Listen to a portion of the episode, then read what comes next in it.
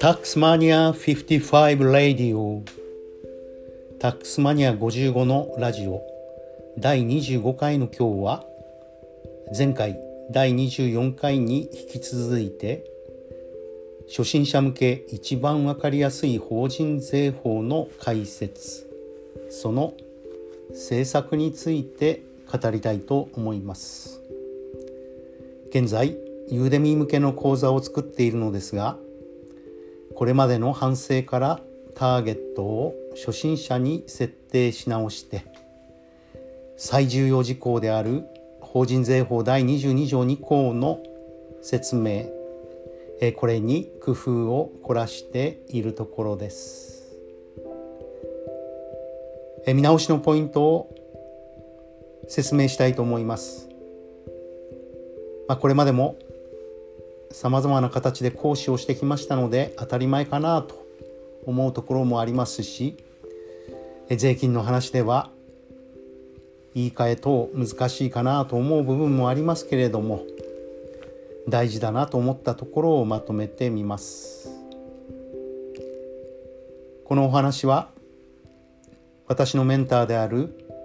山田道尊先生と公認会計士の川口博之先生。そのユーデミー資料。そしてラジオを参考に作成しています。まずイントロの鉄則というのがあってこれは順番を動かしてはいけないそうです。What, Why, How, この3つなんですがえ私今までごちゃごちゃに使っていたような気がします。イントロを説明するのにまず何を学ぶのか。えこれを明確にしなければいけません。一つ目の目的はゴールセッティングの明確化ということです。このコースは到達点はどこなのかを示す必要があります。法人税法の基礎的な知識の提供とそれを確実に身につけることと。これは明確かと思います。そしてコース受講後の受講者の姿つまりビフォーアフターを明確に提示しなければいけないと。これもイメージができるかどうか受講する方の姿を受講する方々が思い浮かべられるように記述していこうと思います。そして何を学ぶのか？2番目。対象者設定する、えー、受講者の明確化です。設定する。想定するですね。私が想定している受講者の明確化が必要だと思います。えどんな人に向けたコースなのかということですね。初級者向きの方に提供するものでその悩みや課題を解決するためのものであります。そして受講者が持っている悩み課題に加えて希望やその職種に分けた設定も必要かと思いますどうしても私はタックスマネージャー自体の思い出が強烈なもんですから CF4 からのさまざまな問いかけそういったところが頭に浮かぶわけですがそれではあまりにもターゲットが狭くなってしまいますので一般の経理の方少し法人税をかじったけれども挫折した方そして法人税の勉強の重要性に気がついたエンジニアの方々こういった方にですね向けた想定する受講者の明確化を行っていきたいと思います。え次に「ファイ」なぜ学ぶのかということですね。え、学ぶメリットに加えて学ばないメリデメリットを、え、強調する必要があると、え、学ぶ必要性も書く必要があるということでした。なるほど。このコースを受講する理由の明確化にもつながります。え実際経理担当で税務のことが分かっている方というのは非常に少なくてひどい場合になると税務のことには全く関心がないということも少なくありません。その度が過ぎると税務を無視してどんどん会計のお話を進めてしまうという方も大勢いらっしゃるように思います。学ばないデメリットこれを上げることも重要なんだなと。いうふうに思います。そして4番目が自己紹介ですね。自己紹介その中にはやはり権威性が重要ということですので恥ずかしがらずに自分の経歴を数値化していこうと思います。長い間大学特任教授をやっていることやタックスマネージャーを通算3年以上やっていることそしてそうですね外資系企業のアドバイザーとして10年以上のキャリアがあること等を、えー、数値化しながら記述していこうと思います。えー、家族や趣味やノイズという指摘もありますがやはり私はタックス飼い猫の話や陽子先生仕事を手伝ってくれる妻の話も少しは入れたいなと思います。でも確かにこれはノイズかもしれません。What, why, how 最後に How ですね。どうやって学ぶのか。5番目の進め方の話になります。他の似たようなコースやその相違点を特徴を明確化する必要があります、まあ、私が自信があるのは一番わかりやすい法人税の講座を提供しているそしてくどいぐらいに事例を豊富に取り入れて全て仕分けを示しているということです初心者の方でもそしてプロの方でも満足してもらえるような内容になっているということを伝えるということが重要かと思います。今までこの宣伝という意識が私には欠けていました。そして口語でお話ししますとそれを真似して論文に書いてくる学生が非常に多かったのであえて専門用語で統一していたというところがあります。ターゲットは学生ばかりでなく初級者全般の方なのですからやはり専門用語の言い換えがポイントになるとこのように思います。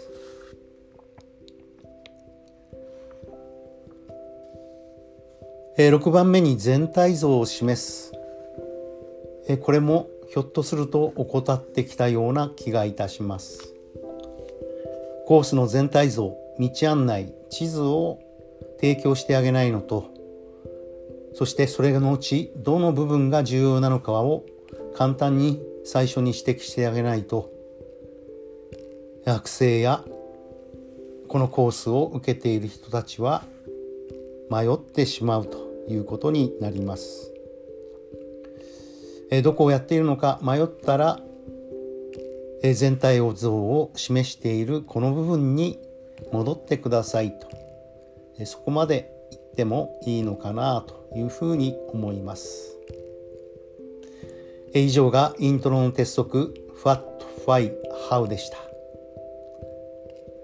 次に私が意識していなかった部分で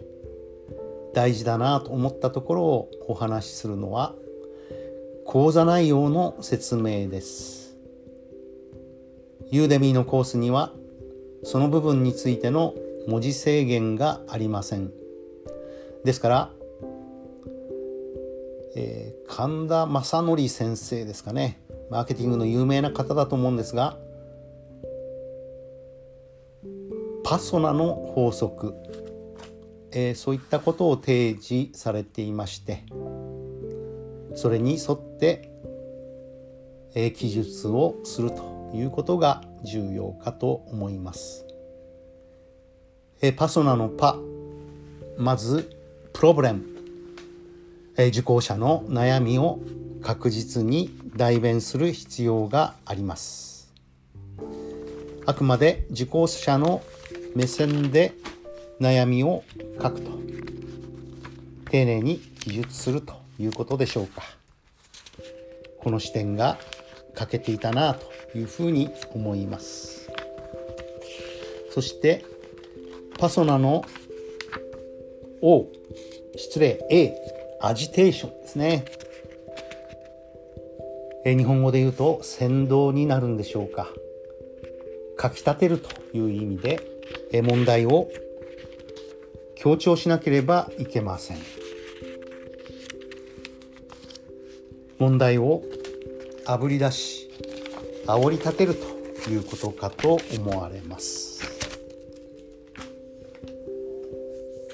税金の問題で言えばタックスリスクは法人が抱える非常に大きなリスクでありタックスリスクを見逃したために実際潰れるような会社があるということは強調しすぎても強調うんあまりしない方がいいのかな。脅かすような風になってしまいますが強調するべきだと思いますそしてパソナの S ソリューションですね解決策を提示しその証拠を示すということですね。会計上の仕分けと追加的な税務上の仕分けを示して事例ごとに仕分けを総額で考えていけば会社がただで物をサービスを与える時の問題や解決策が浮かぶと思います。本コースでは事例に沿って一つずつ順番にお話しするということも付け加えたいと思います。そしてパソナの名はナロダウンですね。おそらく人数制限や期間制限のことを言っていてこれはユーデミーコースでクーポンを発行するときに必要なのかと思われます。当初私は全員に無料クーポンを配るとか無料コースを提供することを考えていました。しかしこれではもう本当に無法地帯になってしまいます。あまりにひどいものはユーデミーが消してくれましたが評価で1をつけてくる人が大勢いました。もちろん私の説明が悪いという部分もあるんでしょうけれども、えー、無料コースで1をつけるというのはですね何か間違った行動ではないかと思います。そういう意味でも、えー、有料コースにしていきたいな。そして山田道尊先生がたびたび指摘されておりますようにえー、自分自身や自分が関わるコミュニティこの質について常に考えていきたいと思います。そしてパソナの最後の A はアクション。行動ですね。具体的な行動と誘導が必要になります。経理マンであれば税金の知識を持っている人が少ないので、えー、大きな武器になりますし一目置かれます。営業マンであれば税金の知識を多少知っているだけで話が大きく変わります。特殊かもしれませんが保険関係の営業マンで保険の知識がある人とない人と一番差が出るのは税金の知識の部分です。IT 関係の方々でも税金の知識があってお仕事を進めるのとそうでないのとではその作る部分が大きく変わってくるのではと制作するソフトウェアの質が大きく変わってくるのではと思います。え以上がですね講座の内容の説明でした。え一つ目がイントロの鉄則二つ目が講座の内容の説明そしてえ最後の3番目、え私が重要だなと思ったのはやはり話術のテクニックです。えこれまでもさまざまな話し方教室を受けてきて、えなるほどなと思いながら、え自己流に陥っていた部分が多々ありました。話術のテクニックとして非常に聞き手に伝わりやすい方法は問いかけヒント答えのテクニックですえまず受講者に問いかけます会計の処理と法人税の処理の一番の違いは何だと思いますか？ヒントは法人が与えるものやサービスのマーケットプライスです。答えは法人の取引が